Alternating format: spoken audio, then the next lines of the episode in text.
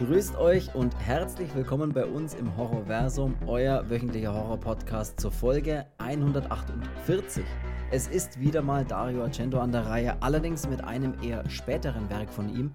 Man könnte sagen, dass seine Glanzzeiten bereits Geschichte waren. Ob der Film Aura noch etwas auf dem Kasten hat, besprechen wir in der heutigen Folge 148 und wie immer natürlich über vieles mehr. Viel Spaß dabei. So, ich bin der Chris und ich begrüße wie immer den im Zigarrennebel verschwindenden Seance-Teilnehmer. Hallo Cedric. Naja. Letzte Woche, so starte ich jetzt gleich mal, dachte ich mir bei dem Podcast, letzte Woche stand die Frage im Raum, ob wir auch andere Filmgenre mal machen sollten und immer mal wieder auch in anderen Ufern fischen sollten, wenn man das so sagen will. Da gab es einen Kommentar und das ist auch der einzige, den ich jetzt vorlesen will, weil der einfach klar aussagt, was weil er einfach eine klare Aussage dazu macht. Und zwar, der Kommentar lautet: Nee, nix andere Genre, Horrorversum, Ausrufezeichen. So. Das war's. Das ist genau das, was ich einfach zu dem Thema sagen will. Und jetzt wisst ihr es. Also. Nee, aber es ging ja schon ein bisschen um nur so leicht andere Genre, ne? Jetzt nicht total abdriften oder so. Also The Raid und so Zeug, das können wir schon mal machen. Das spielt schon noch in den großen Horrorfilm Kosmos mit rein, würde ich jetzt schon sagen. Mhm. Was war es eigentlich? Mehr will ich jetzt dazu auch gar nicht verlieren zur letzten Woche. Willst du noch irgendwas über die aktuelle Aktuelligkeit der aktuellen Dinge sagen? Hast du irgendwas, was dich. Ich habe zum Beispiel, oder wir beide haben ja den Film Creator angeschaut. Möchte ich vielleicht mal ganz kurz zwei, drei Sätze drüber verlieren. Ähm, das ist der Film von Garrett Edwards, der zum Beispiel auch Rogue One gemacht hat, also diesen Star Wars-Film wo ich ja der Meinung bin, das ist vielleicht einer der besten Star Wars-Filme. Und der hat nach eben der, der Originaltrilogie. Nach der, Origin nach der Originaltrilogie. genau. Und der hat jetzt The Creator gemacht. Der ist, keine Ahnung, wann der erschienen ist, letztes Jahr irgendwann. Und der ist jetzt auch zu streamen. Und da haben wir den uns beide angeschaut. Und unabhängig voneinander, ohne dass wir es wussten, ne, haben wir beide zur ziemlich gleichen Zeit den Film, glaube ich, geschaut. Und ich muss sagen, ich fand ihn geil. Ich fand ihn, ich, ein bisschen was hat mir irgendwie trotzdem noch gefehlt, aber im Grunde fand ich ihn eigentlich einen geilen Science-Fiction-Film, bei dem es ja um künstliche Intelligenz ne, und so Leute gibt, die Simulanten oder wie sie es, oder Simulants nennen sie es ja im Film und, und halt Menschen. Das nicht Fußballer? Auch das, ja. Simulanten. Aber ich fand ihn geil. Ich weiß nicht, wie du ihn fandest am Ende. Ich fand ihn tatsächlich, ich fand ihn ziemlich unterhaltsamen Science-Fiction-Film irgendwie. Ja, ich fand ihn auch. Ähm, ja, war unterhaltsam. Äh, man hat ein bisschen manchmal so auch dieses, diese äh, ähnliche Optik mal gehabt mit so, mit so einem Rogue One. Also wenn die so, ich habe es immer verglichen, wenn die so in Cheddar City sind bei ähm, Rogue One und dann jetzt hier so mit diesen ja, als sie da in diesen Neuasien oder wie es da heißt auch sind ja. äh, und ein bisschen dieses, dieses, ja, trotzdem so Tech-mäßige, aber so ein bisschen so alte Kultur dann trotzdem so, ne? Drin. Ja, und ja. dieses ein bisschen so, alles sieht ein bisschen so verbraucht aus und ein bisschen so ruppig und das fand ich dann schon eigentlich ganz geil. Kann man sich durchaus mal anschauen. Also ich habe mir auch den äh, Flowers of the Killer Moon angeschaut. Ich sag's mit, ich sag's mit Absicht immer falsch, weil ich finde, so klingt es einfach noch mal ein bisschen bisschen besser. Aggressiver, ja. Ich glaube, ich hatte das letzte Woche schon, schon gesagt, dass ich den angefangen habe zu schauen. Ich weiß aber nicht, ob ich ihn bis dahin schon fertig hatte, als wir aufgenommen haben. Das weiß ich gar nicht. Weiß ich jetzt auch mehr. Ja, wenn, dann halt einfach nochmal. Also ja, er war nicht schlecht. Äh, geht mir halt einfach, der geht mir zu lang. Also ich bin irgendwie so, dass damit der Film so lang sein kann, da muss schon echt was geboten werden. Und es ist einfach, ja, der Film hätte auch äh, viel kürzer erzählt werden können, meiner Meinung nach. Und das ist halt einfach, aber es muss man mögen, so, so Art von Filmen. Ja, das war das ist das gleiche Problem, was ich zum Beispiel mit Oppenheimer hatte. Ich mag den Film an sich, ich mag die Bilder, ich mag die Schauspieler, mir ist er aber zu lang. Mir ist er einfach eine Stunde zu lang, fast sozusagen. Weißt du, was mhm. ich meine? Ich habe immer das Gefühl, wenn die einfach. Gut, aber das sind halt, das ist halt auch ein bisschen geschuldet den Regisseuren. Ne? Ich meine, du hast halt da einfach Regisseure, wie jetzt bei dem Flowers of the Killer Moon oder Killers of the Flower Moon, die, die sind halt, die machen halt lange Filme. Die sind halt bekannt dafür, lange und große Geschichten zu erzählen. Vor allem lange Geschichten zu erzählen. Und Mai, das, das kriegst ja, halt mit raus aus denen, ne? Ja, das muss einem auch klar sein, auf was man sich da ja, einlässt. Genau. Das, ist, ist, das ist schon logisch, aber ja, es ist halt. Ich habe noch nicht gesehen.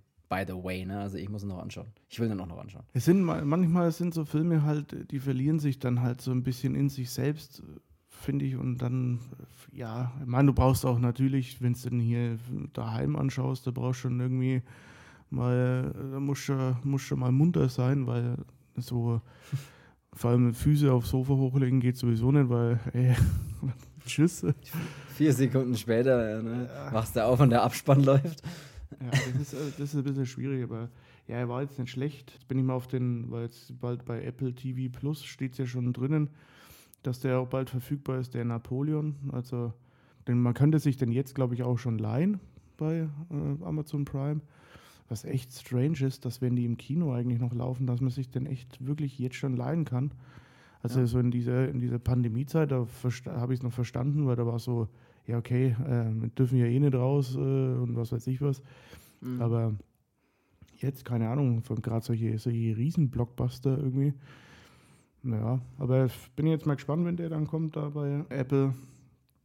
Weil bis ja. dahin müsste mein Probeabo von den äh, Apple-Geräten noch irgendwie gültig sein und ja, ja den. dann ziehe ich mir den Ja, den, den will ich dann auf jeden Fall auch schauen. Ja, ey, so viel, so viel dazu. Ne? Ähm, dann würde ich sagen, sprechen wir heute über den Film Aura oder auch Trauma genannt. Ne? Ich habe den tatsächlich genau in beiden Versionen. Ich habe den halt einmal, ich habe den in zwei, also ich habe zwei große Hardboxen von dem Film und einmal heißt er eben Aura und einmal heißt er Trauma. Es ist ein italienischer, es ist schon ein Giallo, kann man schon sagen, ein später vor allem von Dario Argento. Ich habe es in der Einladung erwähnt, von 93, um ganz genau zu sein. Man sagt, das sind seine Zeiten schon ein bisschen vorbei gewesen und auch wenn er dann noch Stendhal-Syndrom und solche Sachen, über die wir ja auch schon gesprochen haben, noch gemacht hat, auch danach, der kam, glaube ich, 96 Stendhal-Syndrom, also noch später. Den fand ich ja auch noch äh, tatsächlich ziemlich gut. Und ich muss sagen, jetzt beim erneuten Schauen von Aura oder eben Trauma, hatte ich echt meine Schwierigkeiten mit dem Film oder meine Problemchen ein bisschen bei dem Film. Aber da können wir dann drauf zu sprechen kommen, wenn wir eh über den Film sprechen. In der Hauptrolle ist wieder mal, wie so oft in seinen Filmen, seine Tochter Asia Argento, die da um, bei dem Film so um die 18, glaube ich, gewesen sein müsste. Habe ich irgendwie mal so ungefähr versucht auszurechnen. Mhm. Der Film startet, finde ich, eigentlich relativ stark, aber ich kann ja dann, kann, wenn wir jetzt über den Film sprechen, eh ein bisschen zu sagen, was meine. Also, du kannst ja mal grundsätzlich sagen, jetzt einfach in zwei Sätzen, wie fandst du jetzt den, wie fandst du Aura jetzt beim vielleicht zweiten, dritten, achten Mal schauen? Nicht so stark, wie er sein hätte können. Gut, das ist okay. Weil ich war jetzt ein bisschen, ich, ich wusste jetzt auch nicht, es liegt es jetzt an mir, dass ich irgendwie nee, jetzt. Ich hatte den. Aber ich fand den auch echt nicht so besonders gut. Ja. Aber mhm. das ist schon also auch ewig her. Also ich wusste noch, hier Tom Savini, die Effekte, dass die Köpfe abgetrennt werden mit diesem Styropor-Schneider, glaube ich, ist das ja. Ich habe es Kopfabschneidedings genannt. Ich glaube, mit, ja. mit so einem Ding schneidet man, glaube ich, Styropor. Oder kann man Styropor schneiden, glaube ich. Das wusste ich noch alles. Ähm, die Fahrstuhlszene wusste ich noch. Da konnte ich mich sofort dran erinnern, nee, als sie am Ende die, Wusste, die, das zum Beispiel gar, ja, vom Film her, aber als das Ende noch mit dem in dem Keller unten, aber ich wusste tatsächlich nicht mehr, wer ist denn jetzt dann eigentlich der Killer. Ähm, mhm. Da habe ich mich dann überhaupt nicht mehr dran erinnern können. Was ich, ich aber sagen musste, ist, dass der Film, ich würde jetzt mal behaupten, in den ersten, ich weiß nicht, ob es überhaupt schon fünf Minuten sind oder ob es nur mhm. 1,55 oder 2 Minuten 36 sind, keine Ahnung. Mhm. Ist saustark, ist wirklich saustark. Dieses am Anfang in dieser, in dieser, bei diesen Chiropraktiker oder bei in dieser Praxis. Das habe ich mir auch aufgeschrieben. Das habe ich mir genauso aufgeschrieben. Ey, fuck, das sah aus wie. unfassbar stark. Das sah aus, als würde jetzt der gewaltigste Charlo da auf einen zukommen, wo man sich denkt, ja, fuck, genau das will ich haben. Ich will so Close-Ups haben auf, auf diesen Gecko. Ich will, dass das alles so, oh, das hat alles, was es braucht, als die an dem Telefon ist und die Silhouette in dieser Tür erscheint und äh, das habe ich mir auch gedacht. Also ich, ich sag's nochmal, ich habe mir das auch gedacht, verflucht. Ich habe mir gedacht, ja, Mann, Alter, jetzt geht's los, Alter. Jetzt ist so, hey, gib, mir noch, gib mir nur zwei nackte Brüste und ich, und ich ziehe mir aus, Alter. Das. Ja, das ist wirklich, jetzt habe ich, das ist echt verrückt, weil ich, ernsthaft, ich habe hier bei meinen Notizen aufgeschrieben, dass der Anfang alleine, die ersten paar Minuten des Films, da merkt man, wie stark der inszenieren kann und wie gut der das eigentlich kann, der Argento. Der fängt ja an du hast es jetzt ja gerade eigentlich schon gesagt, der fängt ja an mit dieser Ärztin oder, oder was auch immer das eben da ist, die da in ihrer Praxis oder was auch immer steht. Und dann an der Tür diese Silhouette, da kommt ein Patient rein. Man sieht den Patient aber nicht. Man sieht diese schwarze Tasche, man sieht schwarze Handschuhe. Man sieht dann, die Kamera ist dann praktisch, du bist, du bist der Killer. Also die Kamera ist in der Ego-Perspektive des Killers. Und das ist, aber das ist saugeil, wenn du dann als Zuschauer praktisch mit der Ärztin oder der Praktik Chiropraktikerin oder was auch immer die halt ist, mit ihr sprichst und die dich dann anschaut, dich direkt als Zuschauer in die Kamera. Und ich finde, ich liebe solche Szenen, wenn das so inszeniert ist, dass die mit der Kamera sprechen, also weil du die Person halt bist.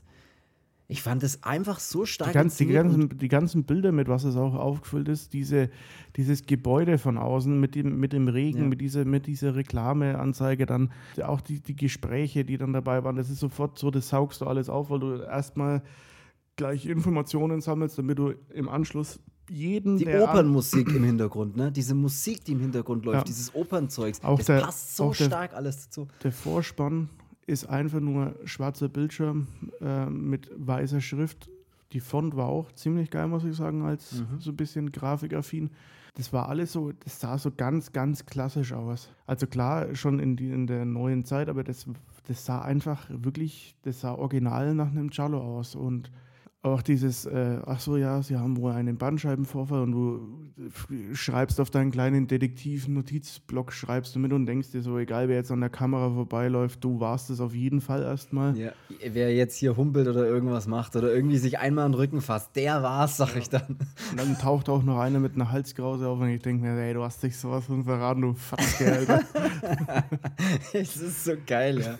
Ne, ich mochte das auch. Und wenn sie dann auch so praktisch in die Kamera mit dem Killer spricht und sagt, sagt dann auch so Sachen wie so: Moment mal, irgendwie kenne ich sie oder nee, sie sind doch neu hier. Und ich dachte mir so, oh, das ist ich, genau das mochte ich. Genau diese ersten paar Minuten, ich glaube, es waren deutlich länger wie eine Minute 45, sondern das waren schon so die ersten fünf, sechs Minuten, die da, glaube ich, so inszeniert sind. Und ich dachte mir auch, wow, fängt der stark an. Wow, ist der gut inszeniert, diese ersten, diese ersten Szenen. Diese Musik, dieses alles passt zusammen. Und dann haben wir in der nächsten Szene ja, und da, und da fängt er eigentlich schon an, so ein bisschen, also da hatte ich schon meine ersten Probleme. Und, und zwar diesmal muss ich wirklich sagen, hatte ich meine Probleme mit der schauspielerischen Leistung von Asia Argento. Und die habe ich eigentlich nie, weil ich mag die total gern und ich mag auch eigentlich immer, wie die spielt. Aber bei dem Film, da bin ich mit der nicht warm geworden. Den ganzen Film über nicht so. Das fängt eben in der nächsten Szene an, wenn die auf einer Brücke äh, sitzt und so über dieses Geländer geht und eben sich offensichtlich von dieser Brücke stürzen will und dann ein heranfahrender Typ dann eben aus seinem Ford Pickup aussteigt, der ziemlich geil aussieht, äh, nebenbei, aber der steigt dann da aus und geht dann auch über diese, über diese Planke drüber und will sie halt retten und sagt dazu, ey, Moment mal und hör auf, willst du ja, damit habe ich, da, damit hab ich noch kein Problem. Also das war alles so, ist ja alles das legitim. Das, ja, das ja, kann, ja, kann ja auch wirklich so, so sein. Aber ich finde dann immer, es wird dann irgendwie ein bisschen seltsam, wenn es anfängt, so wie sich Leute nicht in Wirklichkeit verhalten würden. Also wenn ich jemanden retten würde, äh, ich hätte, äh, by the way, ich hätte einmal gesagt, ey, spinnst jetzt, steh auf. Okay, willst denn, ey, mach was du willst.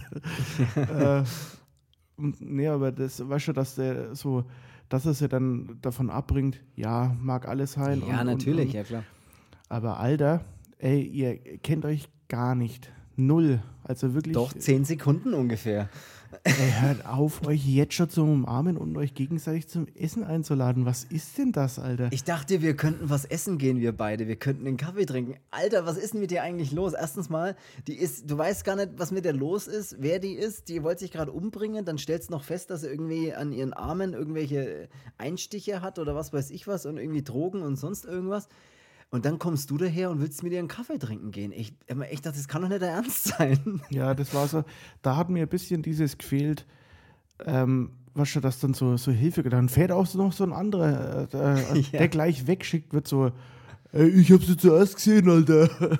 Es ist alles okay, du kannst wieder fahren, ich regle das hier. Ja, okay. Ja, ja das ist wie so, hey, die habe ich mir schon aufgerissen. Fand ich ein bisschen, ein bisschen seltsam. Also da hätte ich ja gern dieses gehabt, so jetzt erstmal irgendwie, also auf jeden Fall erstmal zum Arzt oder sowas zu bringen. Oder, ja, und aber ne, mal eine, zieh äh, mal eine Jacke drüber oder sowas, dass die irgendwie, dass Auf jeden Fall eine Jacke gehörten die.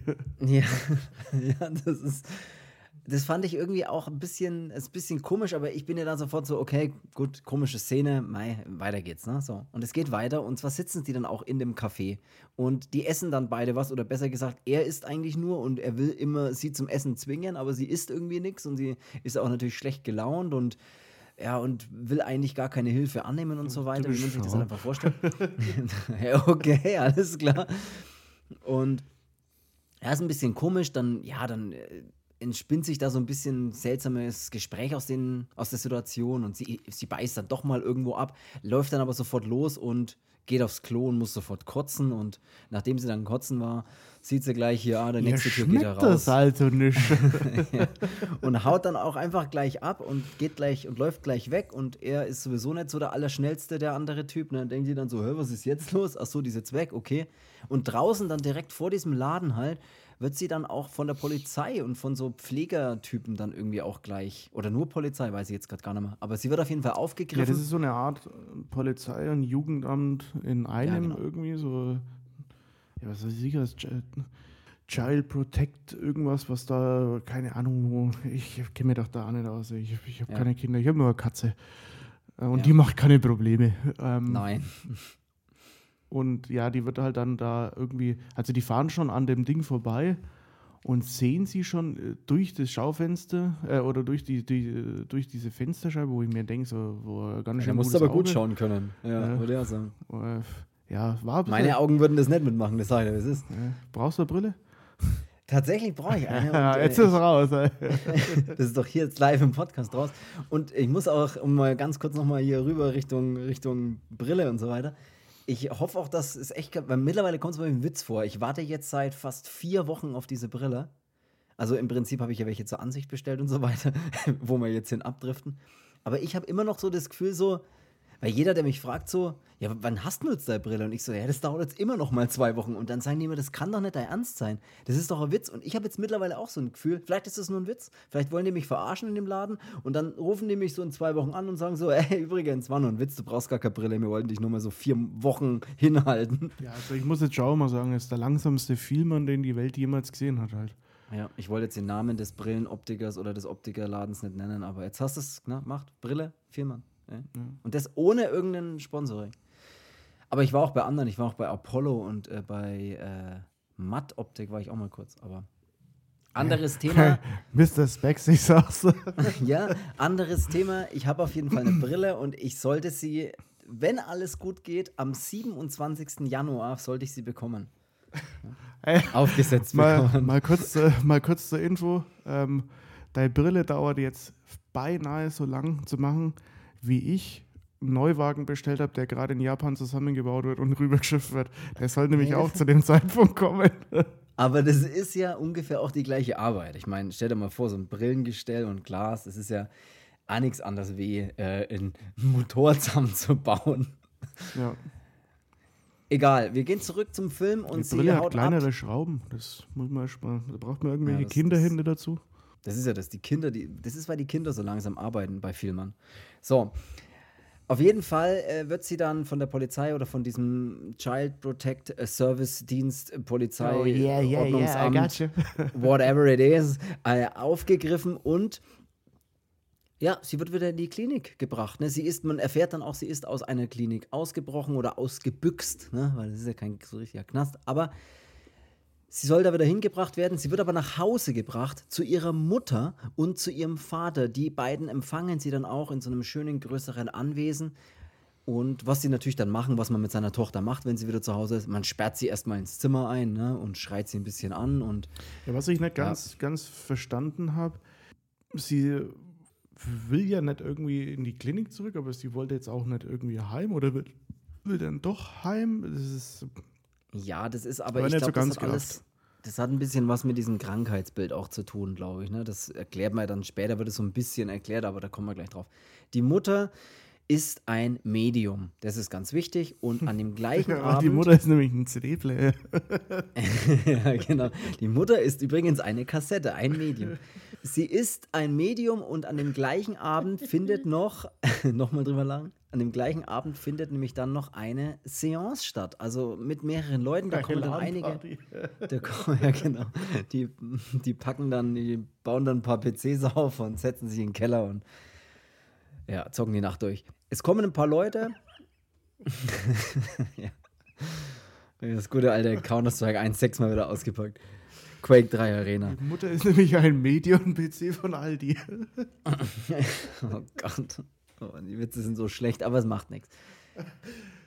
Es kommen einige Leute dahin und es findet dann eben diese Seance statt und da beschwören sie oder wollen halt Kontakt aufnehmen, wie das halt so ist, zu irgendeinem Geist, was auch immer.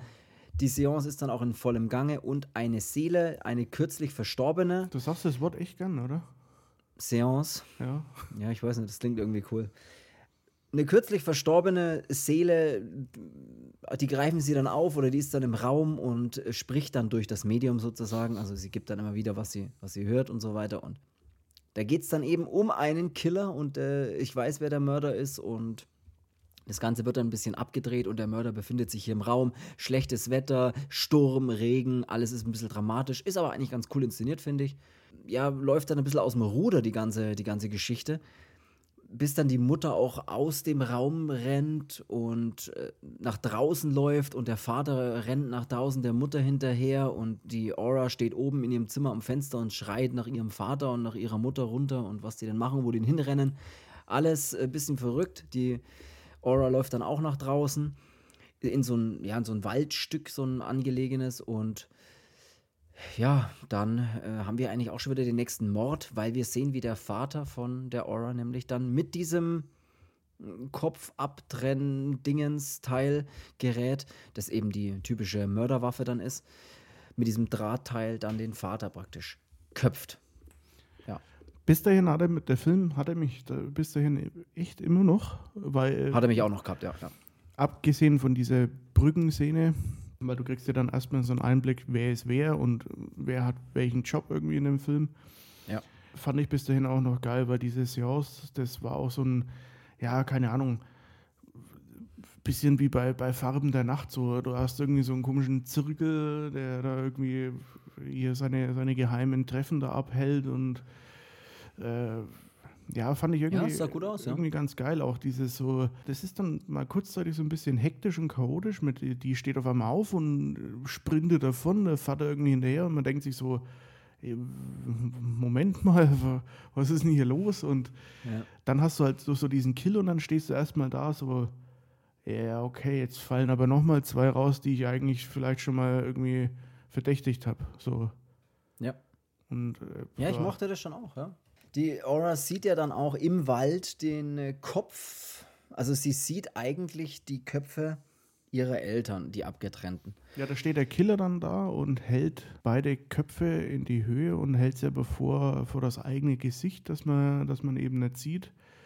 Und wer ist denn das? Äh, und sie ist dann halt völlig in Panik und schreit und was weiß ich was. Und dann kommt äh, ihr Arzt eigentlich, äh, ist das mhm. der auch bei diesen bei diesem ominösen Treffen da beigewohnt hat. Der hat eine Halskrause an, also ey. Der Boss. Das, ist, das ist so offensichtlich, Alter. Du hast so, so viele Rückenprobleme, du musst es gewesen sein. Du musst beim Arzt gewesen sein und hast wegen deinen Bandscheibenprobleme gehabt, da bin ich mir ganz sicher. Ja, ja der äh, sagt dann auch so, ja, was hast du gesehen? Äh, was hast du gesehen, alter Mann? Godzilla.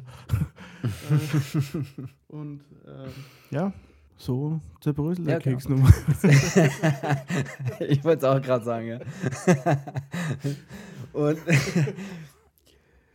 das Ganze geht dann weiter, dass wir den äh, David, David, nee, David heißt er, den David, das ist dieser Typ, der sie eben da von der Brücke gerettet hat, der arbeitet als Designer, Grafiker, Zeichner, irgendwie sowas für die Zeitung, für, fürs Fernsehen, für einen Nachrichtensender, irgendwie in die Richtung geht es und ist da in seinem Bürochen und sieht dann zum Beispiel auch mal im Fernsehen, es wird ja alles übertragen, was da los ist, ne? Und die Zeitungen wollen dann auch über diesen Killer schreiben. Sie nennen ihn den, wie nennen sie ihn? Also Headhunter steht in der Zeitung, aber ich weiß jetzt das deutsche Wort gerade nicht mehr. Das war so ein komischer deutscher. Kopfjäger, ja, genau. Den guten alten Kopfjäger suchen sie nämlich. Ja. Und war, war ziemlich schlau, ne? So, hey, was heißt ein Headhunter? Äh, ja. Kopfjäger. Ja, passt. eins zu eins übersetzen, immer gute Wahl. Auf jeden Fall ist es dann, will die Zeitung und alle schreiben drüber und er zeichnet dann auch und da geht es ein bisschen in die Richtung. Er hat da auch so eine Kollegin, die dann noch eine Rolle spielt, äh, die da ein bisschen, oder ich weiß nicht, ob das seine Vorgesetzte ist oder ich, keine Ahnung, auf jeden Fall eine Kollegin. Er sieht dann auch im Fernsehen mal, dass die Eltern wohl von ihr ähm, ermordet wurden. Also das zeigt das Fernsehen hier. Das ist die junge Aura, die ist auf der Flucht sozusagen oder wird von der Polizei gesucht und ihre Eltern wurden da bei dem, dem und dem Mordfall eben vom Headhunter erwischt und geköpft und ermordet und so weiter. Du meinst den Kopfjäger? Äh, den Kopfjäger natürlich. Und was, was man da auch noch erfährt, ist, sie ist 16 und, und sie war 16 und nicht 31. nee, andersrum. andersrum. Ich war 16 und sie 31. sie war 16. Scheiße. Und von Liebe, da wusste ich nicht viel. Geil wäre es, wenn er 16 gesungen hätte. Das wäre wirklich der Hammer gewesen. Nee, ja. sie ist 16 ja. Ähm, und, äh, und ich einen A. Spielt jetzt nicht so eine, so eine Riesenrolle, also für alle Nein. anderen, für den David aber schon. Und eigentlich, jetzt wo er es gehört hat, ey, Alter, reiß dich mal zusammen, Alter. Ich habe mir auch gedacht, Finger, ey, die ist 16, hör auf, nur einen Gedanken dran zu verschwenden. Das, ist, das geht halt nicht. Ich meine, das war im Jahr 93, ich weiß nicht, wie das da war, aber es muss doch ähnlich gewesen sein, oder? Dass man sich da gedacht hat, hey, so, Moment mal, die ist ja noch minderjährig. Ja. Aber, aber, egal. Ja. Deswegen musste ich dann auch googeln, ey, wie alt ist denn die in Wirklichkeit gewesen? Weil der Accendo kann doch, der kann doch seiner, seiner Tochter, das kann er doch nicht machen. Aber die war da irgendwie 18 oder sowas. Ich sagte er. ja. Wie es auch, auch nicht stimmt. Ja, 16, Auf jeden Fall, wir sind in Amerika, die darf Auto fahren, also kann sie alles ja. andere. Ja. Die ist voll, vollkommen fähig, alle möglichen Dinge zu erleben. Die kann mit Schaltern schon fahren. oh Gott. Der äh, David oder der, ja, und die Aura, die sind dann aber auch mal, also er sucht sie ja dann wieder, ne, und findet sie dann und fährt die hinterher und, und weiß dann, hey, was mit ihr los ist und so und das, was mit ihren Eltern passiert ist und er gabelt sie dann auf und fährt als, zur nächsten Station ist dann praktisch das Haus ihrer Eltern. Das ist dann auch ein bisschen mit Absperrband und so, ne, oder diese Villa, was sie da haben. Und da wollen sie nochmal hin. Ich weiß gerade gar nicht mal, warum sie da nochmal hin wollen, aber irgendwie wollen sie da nochmal hin. Und dann sehen wir auch mal wieder so die Ego-Perspektive des Killers. Ne? Da sehen wir da, ah, der ist also auch in Richtung des Hauses unterwegs oder in dem Haus und schnappt sich auch mal so ein Messer. Das ist immer ganz cool zu sehen, finde ich alles.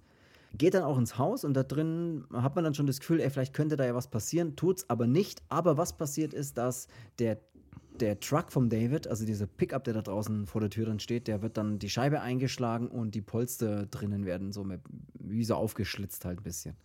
Und das sollte, oder es versteht der David so ein bisschen als Warnung, ne? So, oh, da wollte uns jemand, oder da wollte mich jemand warnen, so, hey, ne, hier, hör auf hier. Halteverbot. Ganz genau, ey, Vorsicht, da ist mein Parkplatz. Wenn du ja, einmal die Einfahrt blockierst, dann lass er dir abschleppen. Und so sind die beiden so ein bisschen dann immer zusammen, der, der David und eben die Aura. Und eine Person haben wir dann noch, die so ein bisschen mit dazu spielt, ist der Nachbarsjunge oder der, der was ist denn das? Ich weiß gar nicht. Der, das ist halt ein Junge, der sieht irgendwie durch sein Kinderzimmerfenster so ein bisschen zum, zu einer Nachbarswohnung rüber und da sieht der immer mal wieder den Killer zum Beispiel. Ne? Also natürlich auch nicht, wer es ist, aber man, er sieht halt diese Tasche, die er da immer, wo die Köpfe reinpackt und er kann da ein bisschen hochschauen zu dem und er sieht auch mal diese schwarze Frau, das ist also diese erste Frau, die umgebracht wurde, die geköpft wurde, die sieht er da auch mal, ne? dass der da irgendwie den Kopf von ihr irgendwie hat und mit dem irgendwas macht und seine Mutter kommt ja dann mal rein und sagt so, ja, du, das ist alles Quatsch, da ist niemand drüben und bla bla bla. Und dann ist natürlich auch sofort das Licht wieder aus. Aber der Junge hat irgendwas gesehen und der ist dann auch mal in der Wohnung des Killers, weil der dann irgendwie mal am nächsten Tag irgendeinem Schmetterling oder so hinterher Ja, rennt. der hat halt so ein Hobby, dass er irgendwie so, so Schmetterlinge irgendwie cool findet. Und äh, geiles Hobby. Fängt sie so. dann auch mal mit seinem Kescher da im, im Garten und äh, studiert die Dinge da so ein bisschen. Und da fliegt eben der Schmetterling dann mal äh, an diesen nah an diesen Gecko da ran oder an diese Eidechse. Mhm. Wobei das Kind voll das Arschloch ist, weil das einfach diesen Gecko dann mal zerdrückt, wo ich mir denke, was bist denn du oh, für ja, ein scheiß ja. Rotzlöffel, Alter. Ja. Allerdings hat er Angst gehabt, vielleicht lag es daran. Er kann dann Angst vor meiner Faust haben, wenn er heimkommt. wenn er heimkommt, oder? Da wird er mal ordentlich der Gürtel ausgepackt. ja, kann er mal drüber nachdenken, welche Tiere das er da zerquetscht. Hey, alte Schule, ey. Let's go. So, äh, auf jeden Fall. er läuft dem Schmetterling hinterher und beobachtet, wie der Schmetterling dann auch gefressen wird von diesem kleinen Gecko. Und er läuft ihm dann noch hinterher und der verschwindet in diesem Haus und in diesem Nachbarshaus und dann ist so ein Fenster offen und er denkt sich, ja, da steige ich doch mal ein und geht da rein und äh, möchte dann zu diesem Gecko, baut sich dann so eine professorische Leiter, also einfach so ein kleines Tischchen und stellt sich da drauf. Das fängt irgendwann zu wackeln und er fällt runter. Ole, ole. So. Problem ist, dass auch zur gleichen Zeit dann langsam dieser äh, Besitzer der Wohnung, der offensichtliche Killer, irgendwie dann auch heimkommt, ne? Und er sich dann ganz schnell irgendwie wieder davon machen muss, dass äh, er nicht entdeckt wird und bei dieser ganzen Situation äh, zerdrückt er, hat er den Gecko dann mal so in der Hand und äh, zerdrückt den so und dann ist, äh, zerdrückt er praktisch in der Hand diesen Gecko, was ein bisschen eklig aussieht irgendwie. Tiersnuff. Ja, nee, das war offensichtlich, äh, offensichtlich kein echtes Tier, da bin ich mir zu 100% sicher. Da fängt der Film für mich an, dann irgendwie ein bisschen seltsam zu werden. Vor allem, als wir dann die Aura sehen, wie sie beim David in der Wohnung ja untergebracht ist. Also sie, ne, sie bleibt dort bei ihm so als Schutz und bla und er. Okay, ja, was ich echt, echt strange finde, ist, wie in dem Film diese Romanze zwischen den beiden auch aufgebaut wird. Die ist unfassbar die, schlecht gemacht, finde ich, diese Obwohl Romanze. die offensichtlich 16 ist. Und die zieht sich dann mal um. Dann sieht man, gut, ich habe nichts gegen nackerte Asia Gender, muss ich sagen. Aber, Vor allem äh, mit dem Wissen, mit Hintergrundwissen, dass sie damals schon 18 war. Ja, da habe ich mir dann auch besser gefühlt. Aber ja. äh, ich hoffe, dass es das echt stimmt. Ja. Aber gut. Er, er, läuft dann mal an einem, an, einem, an einem Zimmer vorbei und das ist ja auch immer so ein Klassiker. Es würden immer überall die Türen offen gelassen. Äh, ja, vor allem, wenn man sich umzieht, lässt man auch mal grundsätzlich die Türen überall auf. Ja, das ist immer so ein Unding bei den Amis, wie so Schuhe in der Wohnung anlassen. Hey, Alter. ja, läuft dann vorbei und sieht, wie sie sich umzieht und schaut aber auch bewusst hin. Und, und ich, bleibt ich, auch immer kurz stehen. Und ich wiederhole nochmal, er hat bis dahin gewusst, die ist 16, Alter. Das habe ich auch wirklich, damit hatte ich den ganzen Film irgendwie zu tun. Mir gedacht so, ey, das, das, das kann doch, da kann doch keine Romanze draus entstehen. Ich meine, aber egal. Sie ist dort untergebracht und es geht ja dann so weit, dass äh, man hat ja das Gefühl, er hat Interesse an ihr, ne? Nicht nur alleine, weil er da mal stehen bleibt, wenn sie sich umzieht, sondern man hat so das Gefühl, oh, irgendwie hat er Interesse an ihr, was irgendwie komisch ist, weil sie 16 ist. Aber das geht dann weiter, dass diese Kollegin, diese Arbeitskollegin von David, die ruft ihn dann auch an und sagt so, ja, ob er denn Zeit hat, sie würde mal vorbeikommen. Also offensichtlich haben die eh so eine, so eine Affäre miteinander immer mal wieder. Und er sagt ihr dann aber auch so, nee, das geht jetzt nicht, ich habe hier jemanden bei mir. Und kurze Zeit darauf später sieht man dann trotzdem, wie die Aura aufwacht und hört halt Gestöhne aus dem Nachbarszimmer. Und natürlich sitzt da der David und dieses Betthäschen von ihm drin und treiben es halt dann dort, so dass die Aura dann ihre wild. Sachen packt. ja, wild. Und die Aura packt dann halt irgendwie drei Sachen und läuft sofort aus der Tür raus, knallt die Tür hinter sich zu. Und der David sagt dann so: Moment, ich muss ihr hinterhergehen. Geht ihr hinterher? Als sie wieder zurückkommen, ist die andere weg und dann auf einmal verlieben die sich ineinander. Ey, das war ja, der, so der fährt, seltsam. Der fährt ihr nach und dann muss ich aber mal eins sagen, er fährt ihr nach, bleibt aber 50 Meter hinter ihr stehen, anstatt dass er noch ein bisschen weiter vorfährt mit dem Auto. Aber der hat einen Affenzahn drauf, also der kann nicht sprinten, der Junge. Der yes. hat dann mal Gas gegeben, hat sie dann eingeholt und äh, ja, dann umarmen sie sich und dann wird erstmal heftig rumgeknutscht, wo ich mir gedacht habe, David, Alter, die ist 16, Alter. Ja, und was ist hier eigentlich mit dir los? Und was machst du jetzt mit der anderen? Willst du es nicht mal fertig machen? Oder? Ich verstehe nicht, ich habe wirklich nicht verstanden, was da los war. Das war, so, das war so eine seltsame Situation, diese. Ich weiß auch nicht, das fand ich super seltsam. Das hat mich so rausgerissen aus diesem ganzen Film, dass ich mir die ganze Zeit gedacht habe: so, hä? Das, ich verstehe ich versteh das irgendwie nicht. Ich, das macht doch keinen Sinn. Und lass doch diese scheiß Romanze aus dem Spiel da. Das ist doch. Ja, äh, ja, egal. Wir sehen dann aber auch mal wieder, wie die Aura ähm, bei, diesem, bei diesem anderen Doktor ist. Ne? Ich weiß gar nicht mehr, wie der hieß. Der hat so einen geilen Namen, Dr. Der Chud oder so. Dr. Chud, ja.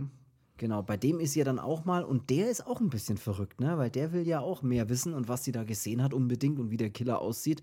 Und der verabreicht ihr dann als Bewusstseinserweiterung, ne? Das waren jetzt übrigens noch Gänsefüßchen, die ich da hinzugefügt habe. Als Bewusstseinserweiterung. Mhm hat er dann so, gibt er ihr dann so Beeren, so seltene Beeren, die sie zerdrücken oder die sie halt essen soll. Und der Saft der Beere, der, das ist halt im Prinzip ist es eine Droge, Punkt aus. Und das will er ihr halt geben, damit sie sich besser erinnern kann. Da waren schon wieder Gänsefüßchen dabei. Besser erinnern kann. Und das ist irgendwie auch voll ganz, irgendwie ganz komisch gewesen. Und naja, und sie fängt dann irgendwie an und versucht sich dann wieder an diese Geschichte zu erinnern. Und wir haben ein bisschen Flashback und äh, solche Geschichten. Ja, man erfährt dann auch, dass die Aura übrigens an einer Essstörung leidet und äh, selbstmordgefährdet ist, sagen sie natürlich auch. Ja, und äh, so wollen sie halt rausfinden, wer der Killer ist, ne? So auf, auf, auf, die Weise mit diesen Drogen, dass sie da sich besser erinnert und da vielleicht irgendwie nochmal zurück abdriftet in diese, in diese Nacht, um da den Killer dann vielleicht identifizieren zu können oder so. Ja, aber sie ja. Äh, ja kackt dann ab äh, und wird dann auch nochmal so, so ein bisschen bewusstlos äh, und kann es aber nicht fertig, fertig erzählen, weil sie dann da auch nochmal sagt, sie hat nichts erkannt. Wo ja. man dann erst so ein bisschen das Gefühl hat, eigentlich will der Doktor jetzt nur wissen oder nachhören, so, ey, hat die mich gesehen? Oder, hat die mich gesehen, ja, genau. Ja, ja. Äh, weiß die von meinem Bandscheibenvorfall? Ey, Alter, du hast da Halskrause an, du Verräter. Man sieht einfach, dass du offensichtlich Probleme mit deinem Körper hast. Ja, und dann äh, bringen sie sie auf Station äh, oder halt dann wird, er, dann wird sie auch an, ans Bett gefesselt, damit sie halt nicht wieder abhauen kann, was aber auch irgendwie scheitert, weil fünf Minuten später ist sie wieder weg äh, weil auch der David dann es schafft, sich einfach in diese Klinik zu schmuggeln äh, und da hier völlig frei rumspazieren kann und holt sie dann da auch raus. Währenddessen, dass aber die nächste Krankenschwester wieder dran glauben muss, weil der Killer äh, sie dann holt. Der springt auch so hin und her, der Film, die ganze Zeit. Ich muss auch sagen, ich, ich hatte dann irgendwann mal, das war schon ab dem Krankenhaus, hatte ich mal das Gefühl, und das passiert mir selten bei Filmen, aber dass ich halt sage, so, jetzt muss man langsam so zum Ende hingehen, wo bin ich denn gerade? Und habe dann so mal nachgeschaut und dachte mir, ich bin bei Minute 58 und mhm. der geht dann nochmal so lang. Da habe ich gedacht, mhm. hä? Was ist denn, äh, wo soll denn das noch hinführen? Und mir ist, das ist mir zu, zu, zu wirre oder das sind mir zu viele Sachen, die irgendwie mit reinspielen, wo ich mich dann auch so ein bisschen verliere. Immer so, soll es jetzt um die Essstörung gehen, um diese ja. Romanze von den beiden? Soll es aber darum gehen, mit diesem Medium, wasche, dass die so, wo spielt das ja. mit rein? Ja. Geht es nur um sie und das ist dann so, wo will er jetzt hin und wer ist dabei? Der Film springt meiner Meinung nach dann einfach die ganze Zeit hin und her und ich habe immer, ich kann der, also ich, das sehe ich wirklich ganz genauso. Das ist echt seltsam, weil ich, das hat mich jetzt echt interessiert, bevor wir jetzt aufgenommen haben, ob du das auch so siehst. Also, dass der, dass man zwischendrin sich immer wieder denkt, so, was willst du jetzt mir eigentlich erzählen? Was, ist jetzt so der, was ist der Kern, auf den du dich jetzt fokussieren willst? Und ich habe hab das Gefühl, der hat keinen. Der springt dann immer so wirr in, von Szenen zu Szenen, dass ich die dann immer irgendwie für sich abgeschlossen wirken und dann so, jetzt kommt die nächste Szene, die ist jetzt auch wieder abgeschlossen, jetzt kommt wieder die nächste Szene. Der ist so, der kann das nicht, der ist so ungalant da, das irgendwie ineinander zu verweben, finde ich, der Film. Ich weiß nicht, das fand ich irgendwie auch komisch. Die, die Krankenschwester ist ja dann die nächste, die ermordet wird. Die kriegt dann auch äh, diese Kopfabmaschine äh, auf die Birne gesetzt und auch da ist der Kopf dann weg.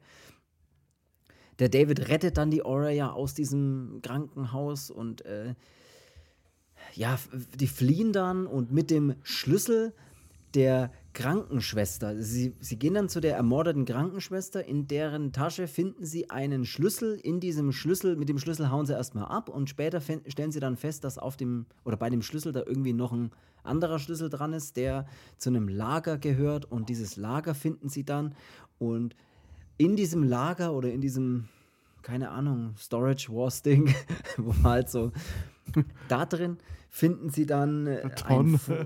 Der hatte mal alle ausprobieren dürfen. ja. Da finden sie dann ein Foto von äh, verschiedensten Schwestern und äh, Ärzten und Menschen drauf, die aber irgendwie die Hälfte schon tot ist. Und dann hat man so das Gefühl, okay, da gibt es also einen Killer, der arbeitet sich so durch dieses Foto ne, und will halt jeden auf diesem Foto irgendwie umbringen, der da weiß nicht, auf dem ja, Foto auf dem ist, Foto in dieser ist, Klinik auf arbeitet. Dem, auf dem Foto ist ein Arzt zu sehen und halt mehrere Schwestern. Ja, genau, ja. ja. Und diese, die Hälfte von den, den Schwestern, die ist schon gekillt. Äh, die letzte war eben die aus dieser, aus dieser hm, Psychiatrie oder Anstalt oder wie auch immer. Äh, ja. Also bleibt nur noch eine übrig, die jetzt eben noch nicht tot ist, ist diese Linda dann, glaube ich, heißt sie. Ähm, Demol, ja, ja. Die steht dann halt eben als nächstes im Fokus. Die versuchen sie übers Telefonbuch dann auch auswendig zu machen. Das waren nur Zeiten. Ne? Rufen dann an und Gelbe Seiten. verfallen dann voll in Panik und denken sich so, okay, äh, weil die kriegen ja das auch aus den Nachrichten mit, mit, den, mit dem Killer, Ja. schieben dann Panik und flüchten dann auch. Äh, geht so ein bisschen so dieses Katz-und-Maus-Spiel. So David kommt dann mit der Aura angefahren und versuchen sie dann da einzuholen und dann die flieht und dann in ein Hotel ein nahegelegenes. Äh, da checkt dann auch der, der David und die Aura dann ein, damit sie so ein bisschen die im Auge behalten. Observieren können, ja. Ja, das ist, äh, ja, das ist ein bisschen, bisschen strange. Die andere Schwester wird dann natürlich in diesem Hotel dann auch noch gekillt und auch ihre, ihre Lebensgefährtin da, diese Asiatin, die wird dann auch Ja. daheim noch gekillt, indem dass sie unter das Bett schaut. Äh, ja. Das ist ein bisschen, das ist so, so ein bisschen, ja, das hätte man abkürzen können und ja, Es war irgendwie, Trägt ja, jetzt nicht- das, das, das trägt jetzt nicht unbedingt noch so, so wahnsinnig viel zur Story dazu bei, sondern es ist halt nur wieder eine weitere Krankenschwester, die jetzt da gekillt wird. Und dann bleibt eigentlich nur noch der Arzt. Der David findet dann auch eben so einen Hinweis, so mit dieser Tasche von dieser letzten Ermordeten, was es denn für ein, für ein Krankenhaus damals war, wo die gearbeitet hatten. Äh, weil da Ja. ist dann auch dieses Wappen da drauf. Dann fährt er eben zu dem Krankenhaus, erkundigt sich über den Arzt. Der ist aber schon lange nicht mehr. Dr. Lloyd. Ja, der ist, der war mal Doktor, äh, ist aber jetzt keiner mehr, sondern ist irgendwie halt auch, man bekommt das mit, der ist halt ein, ein, anscheinend irgendwie drogenabhängig. Wirkt auf jeden Fall so, ja. Irgendwie Ja. wirken viele Leute in dem Film ständig, als wären als wären sie aber irgendwie Drogen. Ja, und dann ist auch geil so, ja, das letzte, was ich gehört habe, er ist in das Rotlichtviertel gezogen und ich dachte mir so, ja, was kommt denn jetzt für eine Gegend? Er ist einfach nur eine Kneipe. er ist einfach nur eine Kneipe an der Wo treibt Ecke. er sich rum? Es ist eine ganz normale Bar. Ja, das ist, ja, und da steht, er, da steht dann auch eben dieser Doktor da vor der Tür, so am völlig am, Dr. Lloyd. völlig am Ich weiß nicht, muss es immer sagen. rumzappeln und äh, ja, ist wahrscheinlich schon wieder irgendwie drauf. Und was ich dann komisch fand, ist, dass seine Kollegen von dem Nachrichtensender bei dem dann anscheinend irgendwie Drogen kaufen. Und das wird aber Ja, nicht mehr näher ja. drauf eingegangen. Mhm. Mhm. Okay. Ja, ja.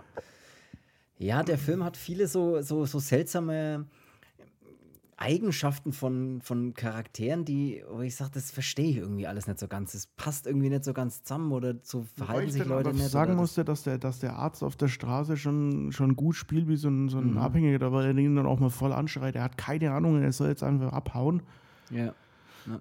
Ähm, das fand ich dann schon gut, aber ja, nächste Szene natürlich, jetzt muss der Arzt auch dran glauben, äh, wird dann in irgendeiner verlassenen, was weiß ich was, gekillt, aber kann nicht mit diesem mit diesem Drahtschneider gekillt werden, weil sich da irgendwie sein, sein Goldkettchen dann irgendwie da drin Ich verhält. sag euch, weil er abraucht, der Drahtsteller. Ja, weil er abraucht. Äh, und dann wird er geköpft, eben indem das ein Aufzug seinen, seinen Kopf dann abfährt und ja. Und dann, war's, dann kam eine ultra seltsame Szene und Das- ich hasse das sowas, fand ich in dem- abgetrennte Köpfe schreien.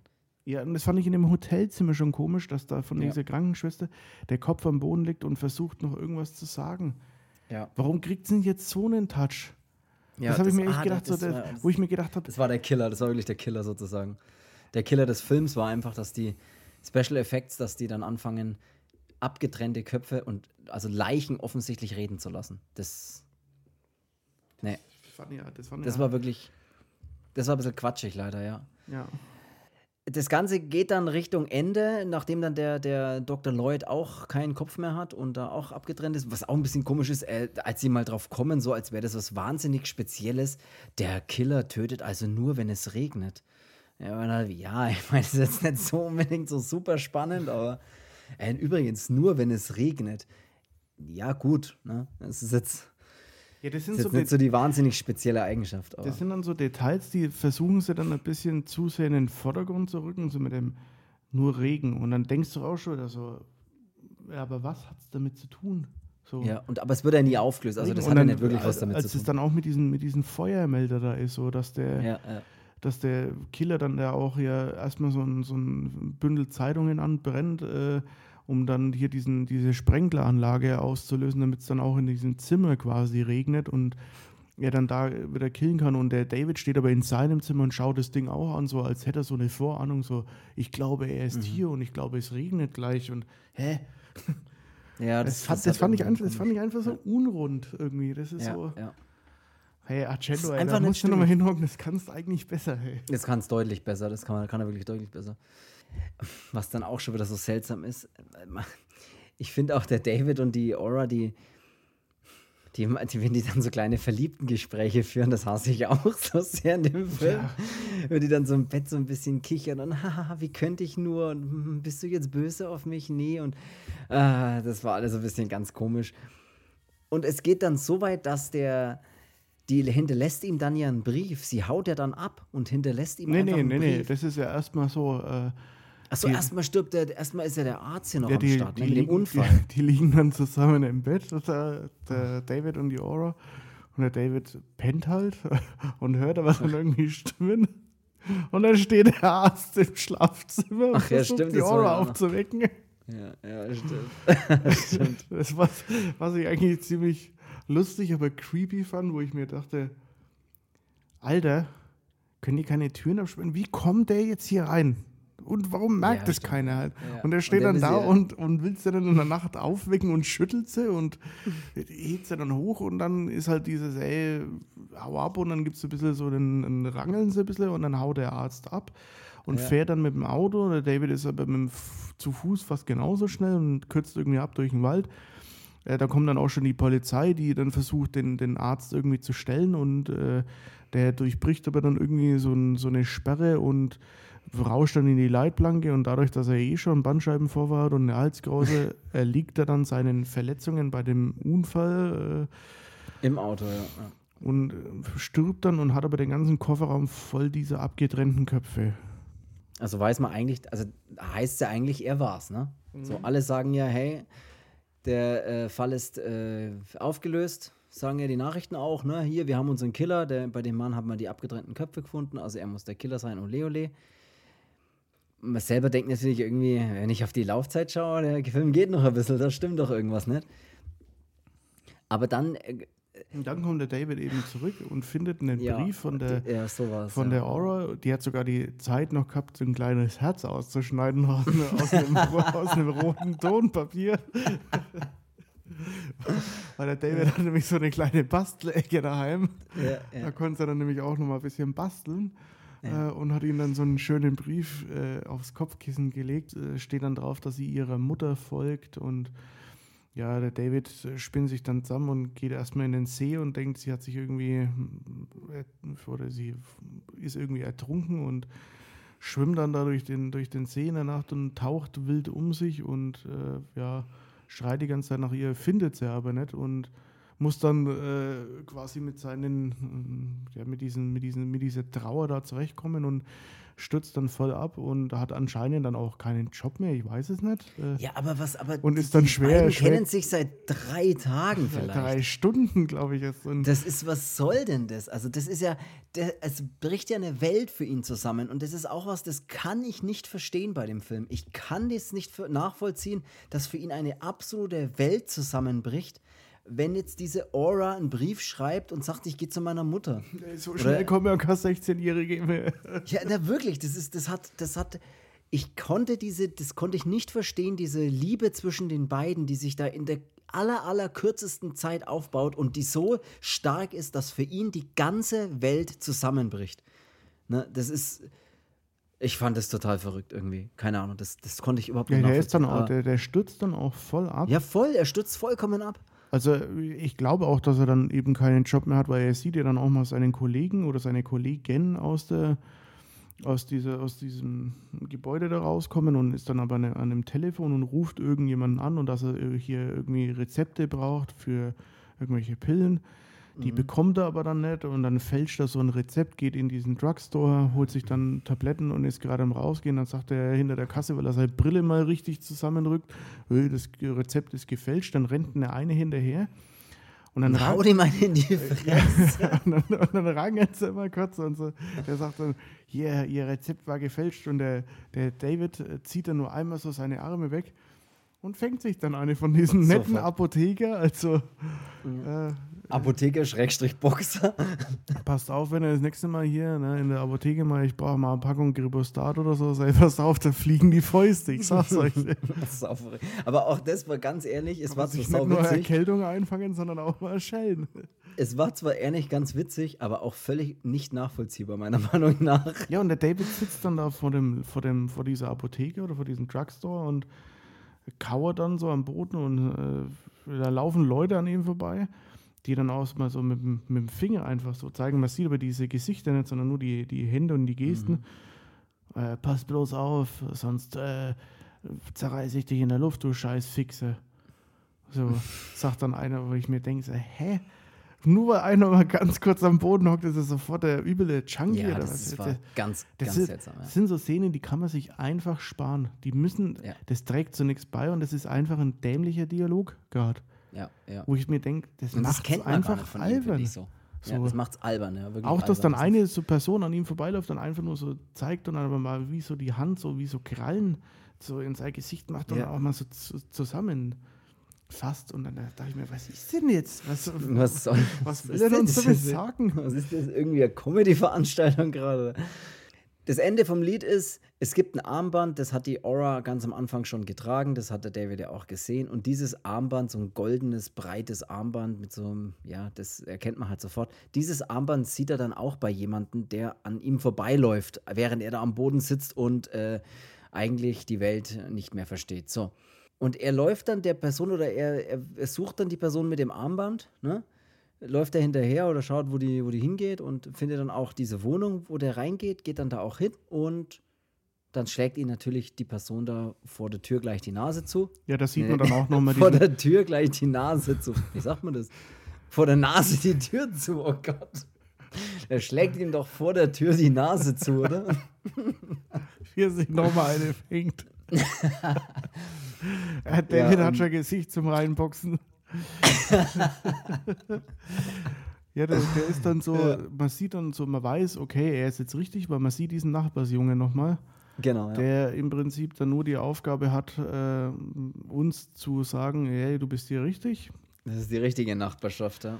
Äh, ja, dann klopft er eben an der Tür und ja, äh, geht so ein, so ein kleines Fenster auf und ja, ich dachte, ich kannte sie wegen dem Armband. Also ist auch ein total Ja. banaler Grund. Aber gut, ja, dann geht er wieder so raus und dann ist in so einer Mülltonne außen so Wasser, wo er sich dann so ein bisschen so die Hände wäscht und dann aber versucht, den Müll zu durchsuchen äh, und sieht dann Ja. aber in dieser Spiegelung vom Wasser, dass oben jemand aus dem Fenster gerade rausgeschaut hat. Und dann denkt er sich so, ja, ich werde jetzt beobachtet, ich muss jetzt da mal reingehen äh, und geht dann halt einfach, klettert halt einfach rein in dieses, in dieses Haus Mhm. und stöbert einfach rum. Wo ich mir auch denke, Alter, du weißt nicht mal, ey, bist du hier, was, was machst Wie du? der kleine Junge, ich sag's dir. Der war genauso neugierig. Hm? Ja. Ja, und in dem Haus dann, ne, äh, schaut er dann ein bisschen rum und dann wird er auch niedergeschlagen. Ja, der geht dann in so einen Raum rein, in dem lauter Vorhänge hängen oder so Sachen rumbaumeln hängen. Wie viele Vorhänge, dass er sich durchkämpft. Ja, da steht dann überall Nikolas, wo ich mir denke, Alter, ist da bestimmt staubig, das sind alles, das, ey, das ist. Ja. Und da ist mir die ganze Zeit dieses Wort Nikolas. Nikolai. Nico, darf ich, darf ich da die ganze Zeit dran denken? Was? Nikolai! Ja, da, da, da wuselt er sich dann. Das ist ein Insider übrigens, also das könnt ihr leider nicht verstehen. Das kann man, das können wir auch nicht erklären, also mach einfach weiter. Ja, da wuselt er sich dann so durch, bis er dann halt irgendwie an so ein vor so Kinderspielzeug oder, oder, oder sonst was steht und dann dreht er sich um und da sieht man dann plötzlich die Mutter von der Aura, die ihm sofort ins Gesicht schlägt.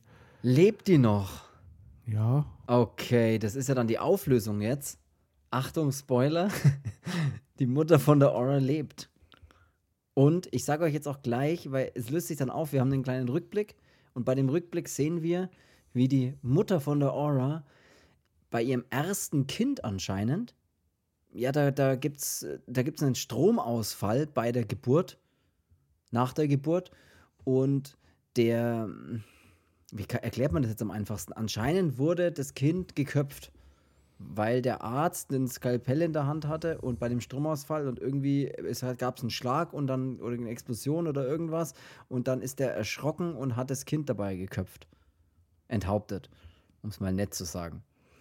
Und das hat die Mutter praktisch nie verarbeiten können und deswegen Da mussten alle, sie ja, da mussten auch alle, alle an, Ärzte und alle Schwestern- Anwesenden. Da war der Vater mit Ja. in, dem, in dem Kreissaal, Ja. wa- was auch immer der dazu konnte, weil Er war dabei, das reicht als Verdächtiger. dann die ganzen Schwestern und eben dieser diese Junkie-Arzt, äh, ja, der hat dann eben dieses Kind enthauptet und Ja. hat halt den Nikolai getötet. Äh, Ja. Also das ist jetzt der Grund. Die Auflösung, jetzt nochmal zum Mitschreiben. Auras Mutter ist die Mörderin.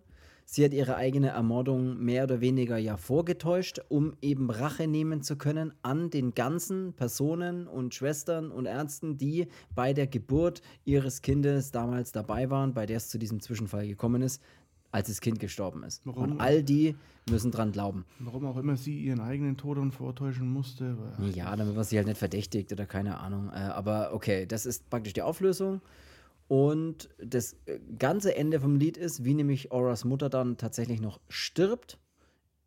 Und das fand ich aber eigentlich ganz witzig, als sie dann so auf die anderen irgendwie oder auf den David losgehen will und so, ne?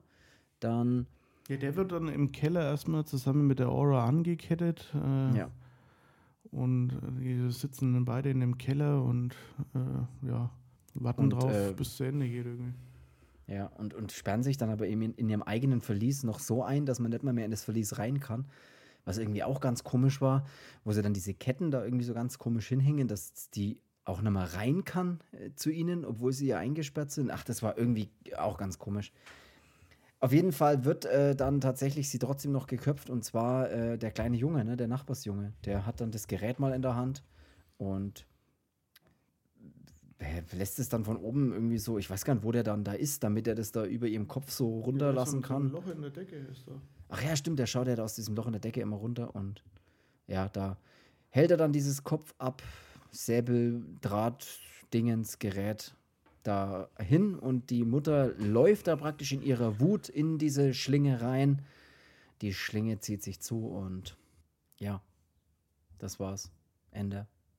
Ja, äh, ich kann es nochmal grob für mich zusammenfassen oder für alle. Äh, Für mich war das ein tatsächlich einer, der echt Potenzial gehabt hätte. Also der fängt wirklich, die ersten paar Minuten sind richtig, richtig stark und sind auch eigentlich interessant und inszeniert, gut inszeniert. Das ist auch noch übrigens bei dem Aber ja, Vorspann ist auch noch geil. Diese, diese, kleinen, diese kleinen Papierfiguren, weißt du, Ja, wo, wo dann so eine Guil- Guillotine dann auch so, äh, so eine kleine Pappfigur dann da auch killt. Äh, ja. das war schon, da, da ist richtig, da ist richtig aufgefahren worden und das, diese ersten, was weiß ich was, wie viele Minuten, die sind so stark und haben so viel Potenzial und Ja.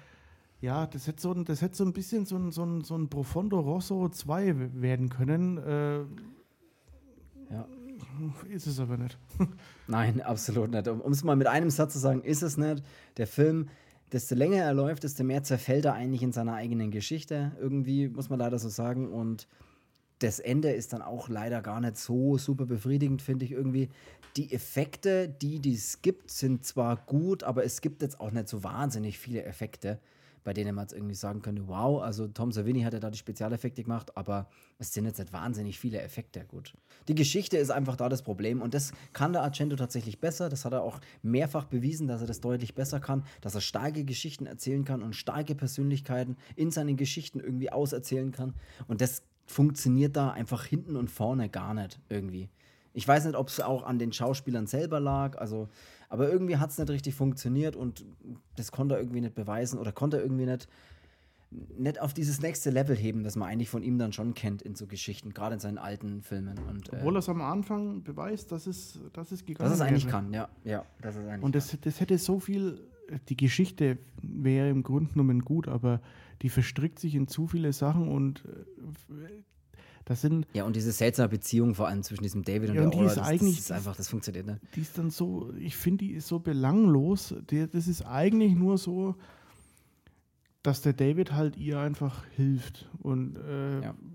wahrscheinlich, keine Ahnung, dann muss man so eine Romanze, damit so ein Wildfremder, den du eine Viertelstunde kennst, sagt so, ich nehme alles auf mich, damit ich dir helfen kann. Ja.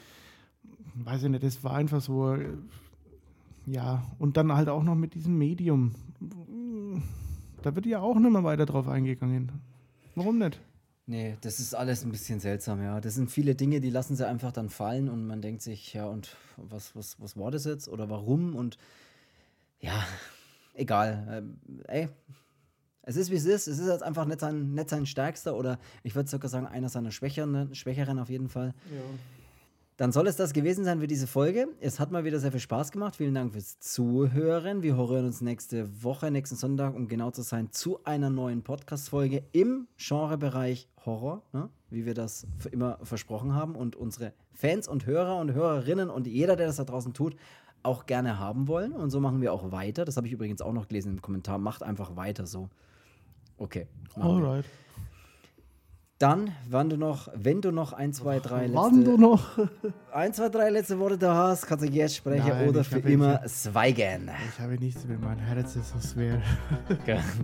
Dann äh, bis nächste Woche. Vielen Dank fürs Zuhören und äh, ich bin raus. Tschüss. Nächste Woche mit Brille dann. Dann hört sich's viel besser. Ja, will ja auch.